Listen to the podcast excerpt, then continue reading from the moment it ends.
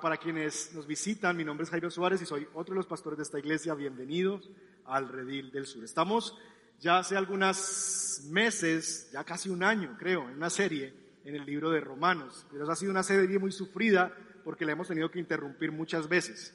Y hemos dejado esa serie, digamos que por varios momentos como detenida en razón a varias cosas, pero hoy vamos a retomar y vamos a ir yo creo que de aquí hasta junio, julio, con un buen periodo de tiempo en Romanos. Así que si usted está ahí en sus Biblias, por favor, vaya buscando Romanos 5, que es donde estamos en este momento. Romanos, capítulo 5. Hemos trabajado y hace cerca de un mes ya que predicaba de la primera parte de la sección que va desde los versos 12 hasta el verso 21. Y decíamos, estábamos hablando de que nosotros tenemos una razón por la cual nosotros somos llamados pecadores. Y es en razón a que nosotros nacimos en Adán pecadores. Y planteábamos una pregunta, que es una pregunta que nos hemos planteado más de una vez. Y es, ¿por qué yo tengo que pagar las consecuencias del pecado de Adán? O, ¿por qué dicen que un niño de dos años ya es un pecador? Si pobrecito, él es un angelito. ¿cierto? ¿Y por qué dicen que él ya es un pecador? Si, él no ha hecho nada, si es, mira esa criatura tan hermosa, cómo hace ojitos y demás. Y decíamos que la razón por la que decimos que todos nosotros somos pecadores, aún desde niños, es que somos pecadores en Adán y que Adán es nuestro representante federal. Todos nosotros pecamos en Adán. Ahora bien, eso significa que todo lo que perdió Adán, nosotros también lo perdimos. Y poníamos algunos ejemplos. El ejemplo, por ejemplo, de David versus Goliat. Y decíamos que en la historia bíblica no se recuerda solamente como el triunfo de David y la derrota de Goliat, sino que en la victoria de David estuvo la victoria de toda la nación de Israel. Lo que ganó David, lo ganó todo el pueblo. Lo que perdió Goliat, lo perdió todo el pueblo. Poníamos el ejemplo de la selección Colombia. Nosotros decimos, ganó, ganamos. ¿cierto? Y usted celebra los goles a rabiar como si usted mismo hubiera metido el gol. Y grita y tira las cosas en la casa, rompe porcelanas, en nombre de ganamos, metimos un gol. Y usted hace más de 20 años que no patea un balón. Pero la razón por la que usted celebra ese gol como suyo es porque esa selección, esos 11 jugadores, representan toda una nación. La razón por la que Israel venció en esa batalla es porque David representaba todo Israel. De la misma manera, Adán es nuestro representante federal y él representaba a toda la raza humana. Y en él, en su derrota, en su pecado, todos nosotros hemos pecado y hemos sido derrotados. De tal forma, mis hermanos, que en Adán todos somos pecadores. No obstante, eso no significa que la culpa es de Adán, ¿cierto? Y que yo soy un una pobre víctima en esta historia. No, sino que decíamos también que pecamos hoy día y no pecamos por culpa de Adán, pecamos porque amamos el pecado y básicamente le seguimos sumando pecado al pecado. Cerramos hace ya casi un mes preguntándonos, ¿es bueno o es malo esto de la representación federal? Es decir, ¿eso es una buena noticia? ¿Es algo bueno tener un representante federal o no? Y concluíamos que es muy, muy bueno. ¿Por qué? Porque si el asunto con Dios fuera a nivel personal, de que cada uno de nosotros tiene que llegar a dar cuentas por sí mismo y defenderse delante de Dios por sus propios medios y hacerse responsable de su pecado individual sin dar lugar a la representación, implicaría que cada uno de nosotros tendría que resolver el problema de pecado por nosotros mismos. Y eso es imposible. Nosotros no podemos resolver el problema que tenemos con Dios por nuestros propios medios. La ley fue dada para dar un ejemplo. Ok, ¿Ustedes creen que me pueden agradar? Aquí está la ley, cúmplanla. Nadie pudo cumplirla. Así que si la responsabilidad con Dios, si no existiera la representación federal y tuviéramos que arreglárnoslas con Dios, la solución a nuestro problema tendríamos que buscarla nosotros mismos. Pero, decíamos, si hubiese tan solo un hombre perfectamente obediente, él tal vez podría llegar a ser nuestro representante y por medio de lo que él gane con Dios, podemos tal vez recuperar lo que a través de Adán nosotros perdimos. Si tan solo hubiese un hombre como Adán, pero que éste no perdiera, sino que ganara, que éste no se diera la tentación, sino que la venciera, que éste no desobedeciera a Dios, sino que obedeciera a Dios. tal vez en Él, en ese representante, nosotros tendríamos la esperanza de recuperar todo en Él de lo que perdimos con Adán. Y así cerrábamos la semana o el mes pasado que estudiábamos este texto. El texto que voy a exponer esta mañana nos presenta un contraste, el contraste entre ese primer Adán y Cristo, que es llamado también el segundo Adán, entre el primer Adán y el segundo Adán. Vamos a leer Romanos capítulo 5, desde el verso 15 hasta el verso 21. ¿Estamos? Si se puede poner de pie, vamos a leer.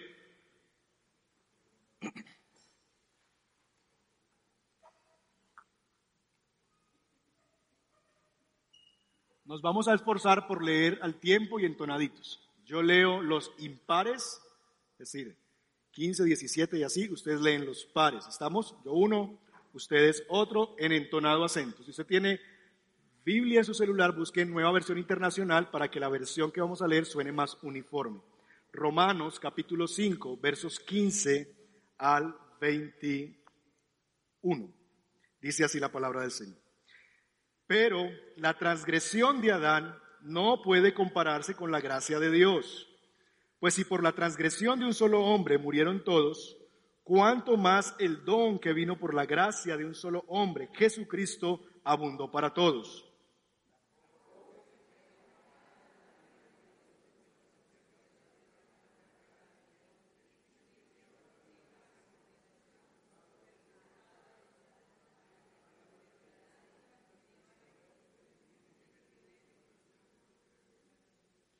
Pues si por la transgresión de un solo hombre reinó la muerte, con mayor razón los que reciben en abundancia la gracia y el don de la justicia reinarán en vida por medio de un solo hombre, Jesucristo.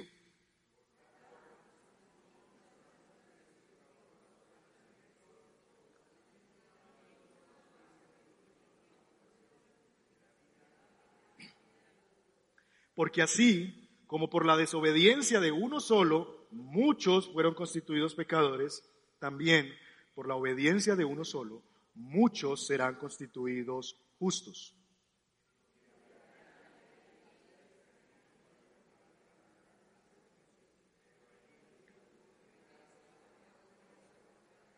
a fin de que, así como reinó el pecado en la muerte, reine también la gracia que nos trae la justificación y vida eterna por medio de nuestro Señor Jesucristo. Señor, gracias por tu palabra. Hoy es un texto denso, eh, complejo, muy teológico y pedimos que nos des tu gracia a mí para hablar de parte tuya y ser claro y a mis hermanos para concentrarse y poder, Señor, eh, recibir lo que tú tienes para nosotros. Pedimos la asistencia de tu Espíritu sin el cual no es posible que entendamos la Escritura. Que el Espíritu de Dios venga a nosotros y nos revele toda verdad. Te lo pedimos en Cristo Jesús. Amén. Bien, ah, estos dos próximos sermones se va a requerir una vez más una concentración extra de su parte.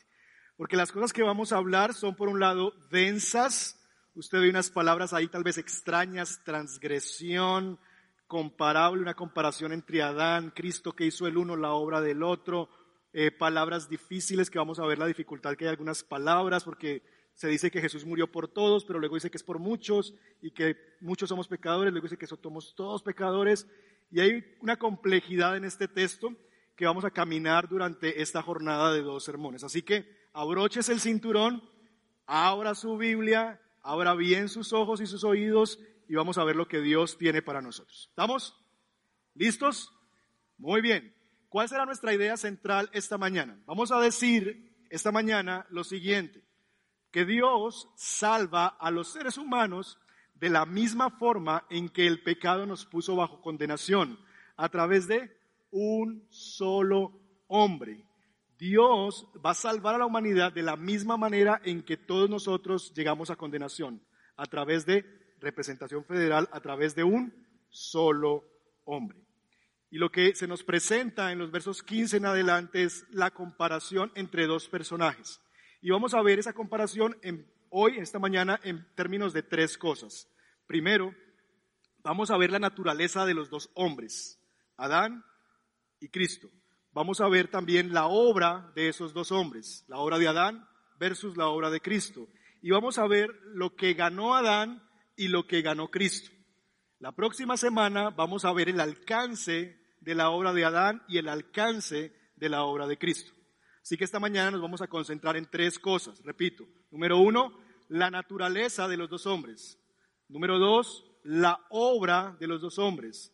Y número tres, lo que ganó esa obra de cada uno de esos hombres. ¿Estamos? La naturaleza de los dos hombres. El texto, si usted lee la última parte del verso 14, vaya en su Biblia, usted va, a ver que el versículo 14 termina presentándonos a un nuevo personaje. Adán, quien es figura de aquel que habría de venir. Y ahí no se nos dice necesariamente quién es el que habría de venir, pero por el contexto bíblico y por lo que vamos a leer en adelante se nos está presentando que Adán es una figura, una sombra de Cristo. Lo que el texto está haciendo está comparando a dos hombres, Adán y Cristo. Adán es figura del hombre que habría de venir, Cristo, de tal manera que el mismo texto establece la comparación establece a los dos hombres como personajes principales en este relato. Vamos a ver en qué cosas se parecen estos hombres. Número uno, se parecen en el asunto de que ambos nacieron sin pecado. Nosotros hemos leído en el versículo 12 que por medio de un solo hombre entró al pecado al mundo, ¿cierto? Y la muerte pasó a toda la humanidad porque todos pecaron. Pero lo que tenemos que entender es que ese todos deja por fuera a una sola persona en el mundo, a uno solo de los hombres, y es Cristo. Cristo no es hijo de Adán. Por eso es importante, mis hermanos, entender el asunto de ah, la concepción virginal de Jesús. Porque recuerden que Jesús es engendrado por qué? Obra muy bien, tenemos un pasado que nos recuerda eso, ¿cierto? Obra y gracia del Espíritu Santo. De tal manera que la semilla que engendró a Jesús no es la semilla de los hijos de Adán, no es José hijo de Adán, sino que era necesario, por tal razón, que si habría de venir uno después como Adán, ese también tendría que tener la misma naturaleza de Adán, haber nacido sin pecado. Hebreos nos dice también que él fue tentado en todo, pero sin pecado. Jesús no nació en Adán, Jesús no es hijo de Adán en la experiencia de que nació como semilla de José en este caso, sino que Jesús fue engendrado por obra y gracia del Espíritu Santo. De tal manera que ambos comparten la misma naturaleza, nacieron sin pecado. También comparten esta realidad y es que ambos representan a dos pueblos. Ambos son representantes de dos realidades. Cristo representa a un pueblo, Adán representa a un pueblo. Ellos en sí mismos cargan la responsabilidad federal por toda una cantidad de personas. ¿Cómo vemos eso? Porque se nos empieza a comparar el resultado de su obra, su obra y el alcance de su obra. Así que ambos tienen en común eso. Los dos son jefes de raza, por llamarlo de alguna manera, jefes de nación, representantes federales de un pueblo. Ahora bien, hay algo en lo que en cuanto a su naturaleza sí debemos decir que es diferente. Y en este asunto sí hay diferencia. Y es que mientras que Adán se convierte en una puerta al mundo del pecado, como nos dice el versículo 12, que por un solo hombre entró el pecado al mundo, como a través de una puerta, no obstante, Cristo, que también es una puerta, según Juan 10, Él es la puerta de el redil, ¿cierto? Él es la puerta, pero esta puerta es una puerta a un nuevo mundo, al rebaño de Dios, a la misma presencia de Dios. Aunque los dos son puertas de entrada, son puertas de entrada a realidades diferentes. En Adán entró el pecado al mundo, Cristo es la puerta a un nuevo mundo. ¿Vamos bien? ¿Claro hasta ahí? Muy bien. Eso en cuanto a la realidad de la naturaleza de estos dos hombres. Pero dijimos también que íbamos a comparar la obra de estos dos hombres. Acompáñeme por favor al versículo 18 y 19 porque ahí se nos resume de alguna manera la obra de estos dos hombres. Verso 18. Se nos dice que la obra de Adán es transgresión. Así como una sola transgresión causó la condenación a todos, La obra de Adán es transgresión, la obra de Cristo es también un solo acto de justicia. La obra de Adán es transgresión, la obra de Cristo un acto de justicia. Verso 19. Así como la desobediencia de uno, refiriéndose a Adán, los muchos fueron constituidos pecadores, también por la obediencia de otro, muchos serán constituidos justos. De tal forma que la obra de cada uno es bien distinta. Mientras que en Adán tenemos transgresión y desobediencia, y le hace transgresión como eh, incumplir un mandato de Dios, como pasar por alto un mandato de Dios, como errar en la dirección, errar en el blanco. Esa es como la implicación desde el original. Transgredir es como que tú deberías dar aquí y erras, coges otra dirección, deberías caminar hacia allí, hacia Sabaneta y te fuiste hacia la estrella. Eso es transgresión y desobediencia. Había un mandato, no comas de este árbol y Adán y Eva comieron del fruto. Esa es la obra de Adán, transgresión y desobediencia. En contraste, la obra de Cristo es un acto de justicia, a diferencia de errar en el blanco, Jesús sí vivió la vida recta, justa, derecha que Dios quiere que vivamos, y en lugar de desobedecer, Él obedeció. Ahora bien, cuando nosotros vemos tanto la obra de Adán como la obra de Cristo, uno podría pensar, pero es que Adán le tocó muy duro, porque Adán vivió una tentación muy fuerte, es decir, estaba la serpiente y, le hizo ver el, fruto como codiciable. Pero lo que nosotros debemos entender es que para que algo se pueda con, con, contrastar, nosotros debemos tener cosas comunes para comparar. Yo no puedo comparar una manzana y un zapato. Les voy a traer una comparación, la manzana y el zapato. Usted puede decir, ¿qué va a comparar esas dos cosas? Yo puedo comparar una manzana y una naranja, porque hay algo que tienen en común que me permite compararlos. Son alimentos, son frutas, etc. De la misma manera, si yo voy a comparar a Adán y Cristo, debo tener asuntos en común. Si voy a decir que el uno desobedeció y el otro obedeció, debo entender cómo ambos enfrentaron una misma realidad. Y lo que la Biblia nos presenta es que ambos, los dos, fueron puestos a prueba. Los dos, como decíamos hace un momento, tuvieron un historial en blanco. Los dos nacieron sin pecado, historial en blanco, no había nada de lo cual señalarlos a ellos. Pero los dos sí siguieron caminos diferentes. Ambos tuvieron un momento de tentación y de prueba. La serpiente que tentó a Adán tentó también a Cristo. Permítame comparar esa tentación para que veamos cómo surge esto. La tentación. Mientras que en Adán vemos que la tentación se dio a través de un fruto que se hacía codiciable, un fruto bueno, no sabemos qué era, la tradición nos ha dicho que es una manzana, pero no sabemos. Si a usted le gusta el coco, seguramente usted va a decir que era un coco, y si usted fuera Adán, tal vez lo hubieran tentado con un coco. No sabemos, pero el punto es que es un fruto que se hace codiciable para comer. Jesús también fue tentado por el tentador, por la serpiente antigua, por Satanás, por el diablo, a través de convertir piedras en pan. Ambos fueron tentados en igual naturaleza, un fruto para comer. Pan, fruto codiciable. Convierte estas piedras en pan. Los dos enfrentaron la misma tentación en términos de la oferta. Te ofrezco una fruta para comer, te ofrezco un pan para comer. Pero no solamente eso. En Adán vemos que hay un asunto de duda que se mete en la tentación. Lo que hace la serpiente es explotar un asunto de hacer, llegar a hacer dudar de quién es Dios y de los atributos de Dios. En el caso de Adán, lo que se pone en juego es Dios no es tan bueno. Porque lo que la serpiente le dice a la mujer es, es que Dios sabe que si ustedes comen de eso van a llegar a ser como Él. Y Dios es tan envidioso, Dios es tan tacaño, Dios es tan miserable que no quiere que ustedes tengan ese fruto. La tentación detrás de eso es llegar a dudar de que realmente Dios sí es bueno. Si Dios fuera bueno no, me negaría nada. Y esa es la tentación. En Jesús la tentación se da en términos de Dios sí te puede proteger.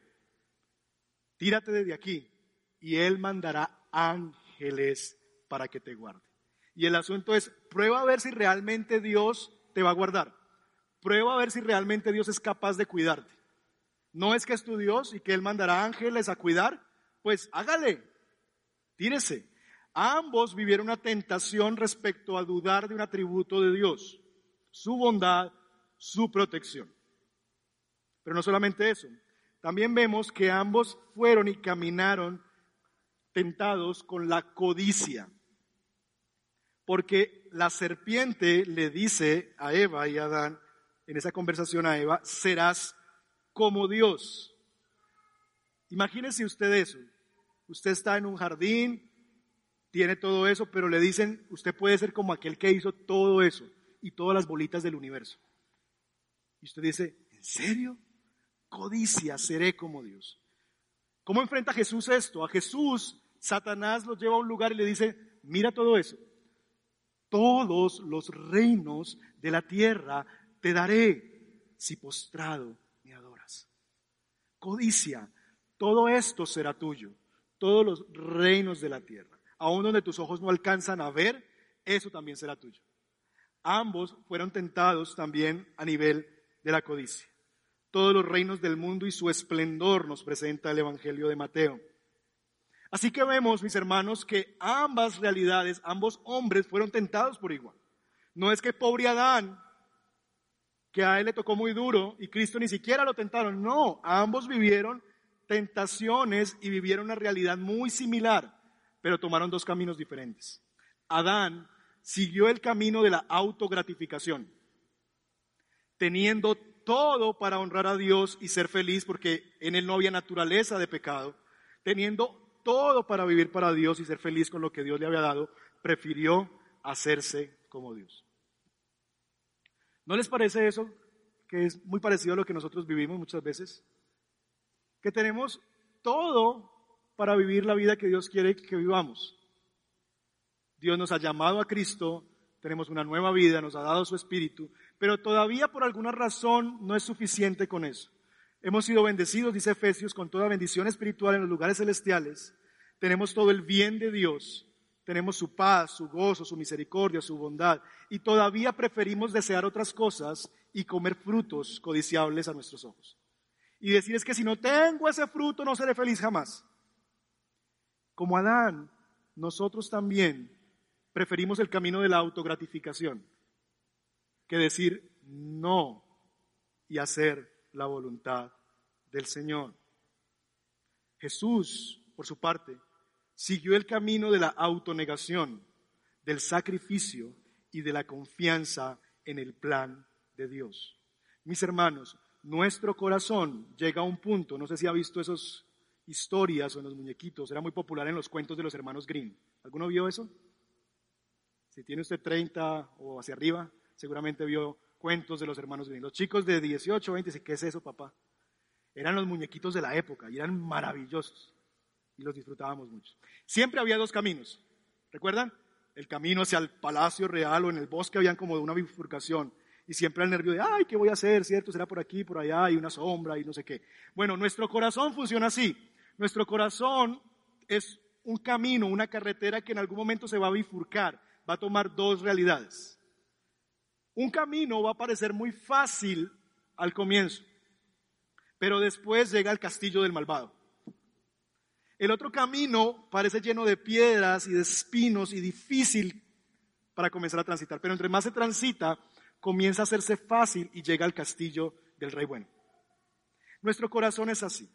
Nuestra vida, mis hermanos, siempre va a estar puesta en decisiones. El camino hacia el mal siempre parece fácil al comienzo, pero se hace difícil al final. El camino del Señor se hace difícil al comienzo, pero se cosecha bien al final. El camino del mal, es el camino de la autogratificación, el placer ya, aquí, ahora, yo lo puedo obtener ya cinco minutos de placer. Pero después de que se, sales de ese motel, sales de ese lugar, la conciencia, tus hijos, lo que está tu esposa esperándote en casa, te martilla la mente y puedes echar a perder 20 años de matrimonio por cinco minutos de deleite. Fácil al comienzo, autogratificante al comienzo, muy amargo al final. Mientras que si tú dices no, dice, ay, ¿cómo pasé esta oportunidad? Te parece difícil al comienzo, pero después que sigues caminando con Dios, pruebas el dulce fruto de haber sido fiel a Dios y a tu esposa. Y así en cada decisión de tu vida. dos caminos diferentes. Y Adán y Cristo representan a eso. Representan una humanidad llevada por la autogratificación, pero también a aquellos que en Él, en Cristo, podemos llegar a decir, no ahora, para disfrutar en Él. La Biblia dice en el libro de Proverbios que nuestra vida, la vida del creyente, del justo, es como la aurora de la mañana, que va clareando y que se va haciendo cada vez más clara hasta que sale el sol. Y es así, oscurito al comienzo, pero mientras más pasa el tiempo, sale y es gloriosa la mañana. Así es la vida de los justos. Así que tenemos aquí comparados, hermanos, la obra de Adán y la obra de Cristo. Lo que tenemos en los versos 15 al 17 es que se nos presenta un contraste entre esas obras y lo que lograron esas obras. Así que vamos allá. ¿Qué fue lo que ganaron cada uno con sus obras? ¿Qué fue lo que ganó Adán con la transgresión y la desobediencia? ¿Qué fue lo que ganó Cristo con el acto de justicia y la obediencia? El verso 15 nos dice en primer lugar que Adán trajo transgresión y muerte, pero Cristo la gracia y el don de la vida. Mire conmigo el verso 15. La transgresión de Adán no puede compararse con la gracia de Dios, pues por la transgresión de un solo hombre murieron todos. ¿Cuánto más el don que vino por qué? Por la gracia de un solo hombre Jesucristo abundó para todos. Lo que Adán trajo fue transgresión a todos, pecado a todos, muerte a todos. Lo que Cristo trajo fue gracia y el don. Más adelante en Romanos 6, verso 23, se nos va a decir que ese don de Dios es la vida eterna, porque la paga del pecado es muerte, más la dádiva de Dios es vida eterna. Así que ese don que se está hablando aquí que vino gracias a Cristo es la vida eterna. Así que el contraste es, en Adán tenemos transgresión y muerte, en Cristo tenemos vida eterna. ¿Vamos bien? Verso 16. Tampoco se puede comparar esa dádiva de Dios, vida eterna, con las consecuencias del pecado de Adán. El juicio que lleva a la condenación fue el resultado de un solo pecado. Pero la dádiva de Dios que lleva a la justificación tiene que ver con una multitud de transgresiones. Y aquí es rarísimo este texto. Porque lo que se nos está diciendo es que un solo pecado nos condenó a todos, pero muchos pecados nos perdonó. Muy extraño, porque nuestra aritmética, uno, si por uno fuimos condenados, por mucho estamos en la peor. Si por un pecado vino el juicio, esperaríamos que por muchos, es decir, los nuestros también, eso trajera más juicio sobre nosotros. Pero lo que vemos es que las matemáticas de Dios son distintas. Porque lo que hacen los muchos pecados es que trajo la dádiva de Dios que lleva a la justificación. En otras palabras, el verso 20 va a explicar eso, porque donde abundó el pecado, sobreabundó la gracia. Así que en primer lugar vemos un asunto de la gracia de Dios, porque los muchos pecados no traen más juicio y más condenación, los muchos pecados despiertan una gracia soberana de Dios derramándose más abundantemente que el pecado que hay en el mundo. Y ahí empezamos a ver la preciosa gracia de Dios. Pero no solamente eso, sino que hay otro elemento que yo quisiera que ustedes captaran del texto. Lo que el texto también está diciendo es que la obra de Cristo no solamente quitó un pecado, el pecado federal que teníamos en Adán, sino que también la obra de Cristo retiró el pecado personal. De lo contrario, la obra de Cristo solamente sería Dios dándonos una segunda oportunidad. Si el texto dijera que una transgresión trajo condenación, pero un acto de justicia quitó ese pecado, lo que se está diciendo es, ok, yo resuelvo lo que Adán dañó, pero ahora les toca a ustedes. ¿Logran entenderme? ¿Me hago entender? Si lo que el texto estuviera diciendo es un pecado, trajo condenación y yo vengo a resolver ese pecado solamente, ahora lo que Dios nos está dando es un nuevo comienzo, una segunda oportunidad. Yo resuelvo lo de Adán, pero ahora les toca a ustedes porque yo morí fue por el pecado de Adán. Ahora lo por los otros ya no respondo. Pero no es lo que dice el texto. El texto dice que Cristo Jesús vino también a morir por los pecados de nosotros.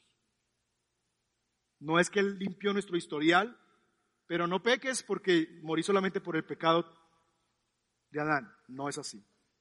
Y eso es una gran noticia, porque el Evangelio, el Dios del Evangelio, no es el Dios de segundas oportunidades. Y tal vez tú estás aquí esta mañana diciendo, yo necesito una segunda oportunidad. Si Dios te diera una segunda oportunidad, estoy seguro que la echarías a perder. ¿Cuántas segundas oportunidades has echado a perder? ¿Cuántas promesas le has hecho a Dios? Dios, esta es la última, esta es la última. Esta vez sí. ¿Cuántas promesas no has cumplido Dios? El Evangelio no es la buena noticia de que Dios nos da una segunda oportunidad. Porque si fuera eso, el Evangelio se hubiera acabado hace rato para nosotros. Porque hace rato lo hubiéramos echado a perder. El Evangelio es la buena noticia de un Dios que me salva eficazmente y que envió a su Hijo a la cruz a morir por mi pecado de hoy, de ayer, de hace 10 años y de los próximos 15 años. Porque si no, yo voy a vivir con la incertidumbre de que yo tengo que resolver entonces lo que viene. No. El Evangelio es la buena noticia de un Dios que en Cristo resolvió mi problema desde ahora y para siempre. Que no hay nada tan malo que yo pueda hacer para arruinar eso, para acabar con eso. El Dios del Evangelio es más que un Dios de segundas oportunidades. Así que si tú estás esta mañana deseando una segunda oportunidad, yo te digo, hay más que eso. Dios no quiere darte solamente una segunda oportunidad, Dios te quiere dar tres, cuatro, cinco, seis. Ahora bien, eso no es una motivación para que hagas lo que se te dé la gana. Es una motivación para que valores su gracia, su amor y veas lo grande y lo precioso y lo sobreabundante que es su gracia frente a tu pecado. Porque donde abundó el pecado, sobreabundó la gracia. Pero no solamente eso, sino que también el texto nos presenta a nosotros una otra cosa que ganaron y que diferencia lo uno de lo otro. Mientras que en Adán se convirtieron a los vivos en muertos, en la obra de Cristo se transformó muertos en vivos. Repito eso. Adán en su obra transformó vivos en muertos, porque en Adán entró la muerte al mundo. Mientras que en Cristo, nosotros que estábamos muertos, hemos recibido el don de la vida. El Evangelio, la obra de Jesús, transformó muertos en vivos. Adán ganó el juicio que nos lleva a la condenación. Un solo pecado que trajo la condenación a todos, dice el verso 18. ¿Puede ver eso? Una sola transgresión causó la condenación de todos. Déjeme preguntarte, ¿por qué está el hombre sin Cristo condenado?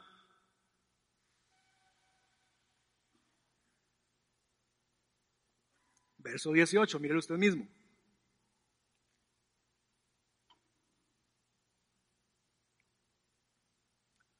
¿Por cuántos pecados llegó la condenación a todos? Uno.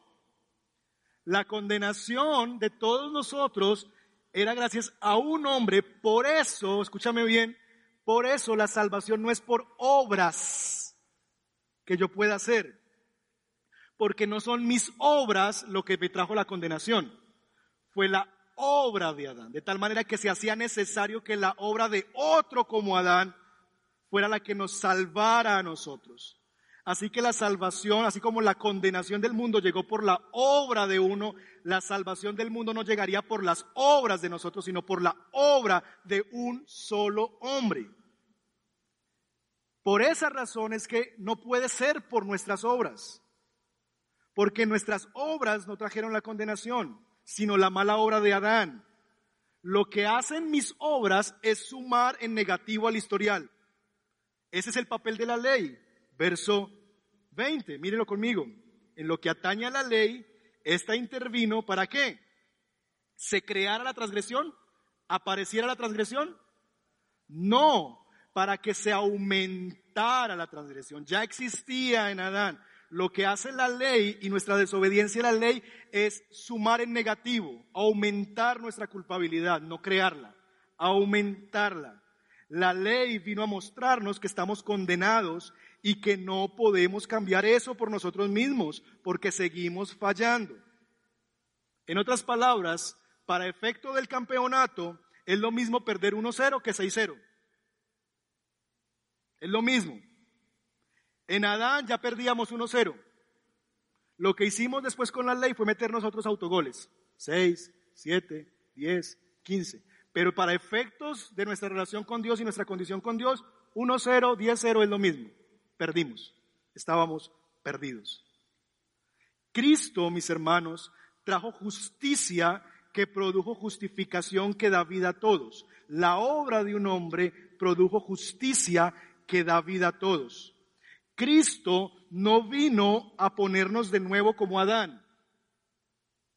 Él no vino a hacer de todos nosotros nuevos Adanes. No hay un tercer Adán, no hay un cuarto Adán. Él es el segundo Adán y el último Adán. Eso quiere decir que lo que Él ganó en su obra es nuestro para siempre no se pierde, no se gana, no se colabora, es nuestro, porque no hay otro Adán que pueda dañar lo que ya Cristo ganó.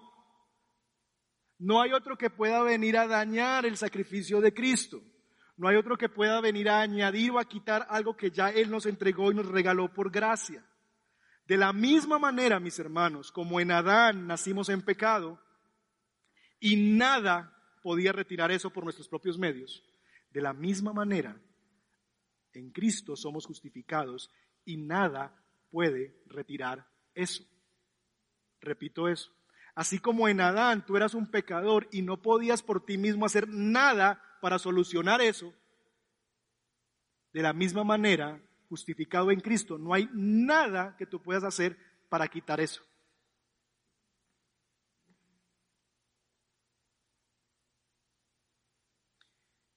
Ahora, hemos dicho que Adán y Cristo son representantes federales, cabeza de naciones, cabeza de raza.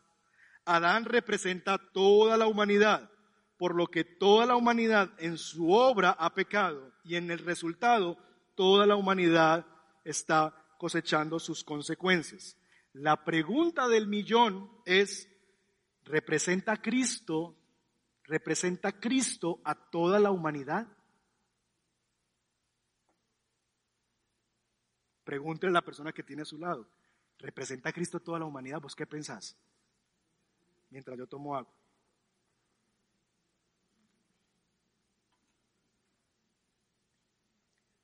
No levante la mano porque después va a decir, ay, acerté o no acerté.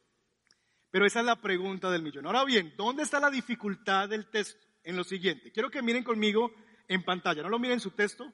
Confíen que yo lo saqué de la Biblia. Pero es así. Este es el verso 18 en nueva versión internacional. Vean bien conmigo.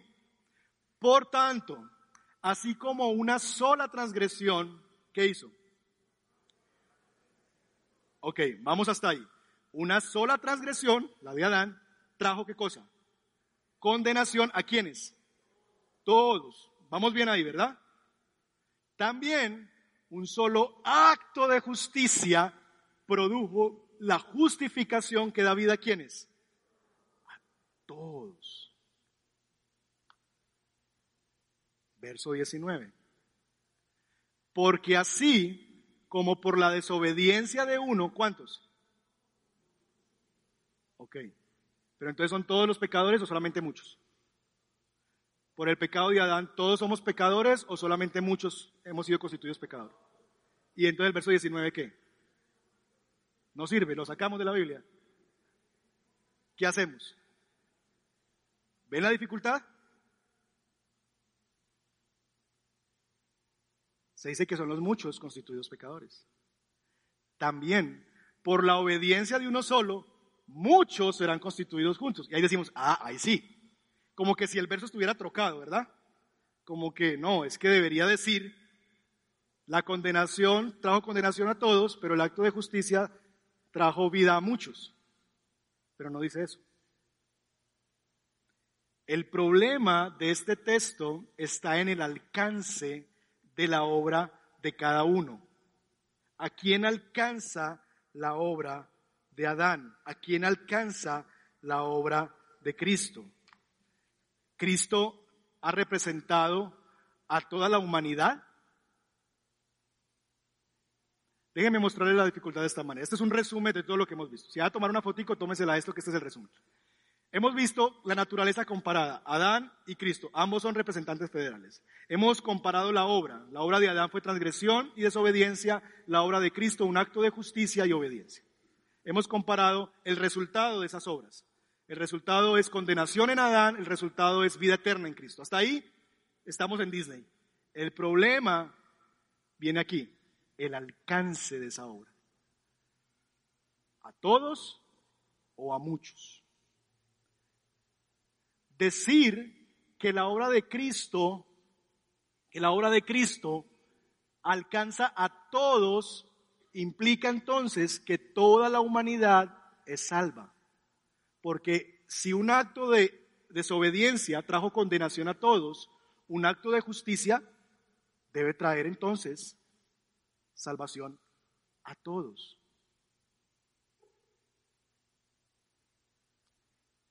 Si Cristo solamente representó a muchos, entonces ¿quiénes son esos muchos? ¿Cómo se define esos muchos? Y entonces Jesús en la cruz murió por toda la humanidad o murió solo por los muchos. De ese asunto nos ocuparemos la próxima semana. Por ahora, conclusión. Dios salva a los seres humanos de la misma forma en que el pecado nos puso bajo condenación, a través de un solo hombre. Y número dos, si el problema fue causado por un solo hombre, la solución es traída a través de un solo hombre. Eso es lo que hemos hablado hoy.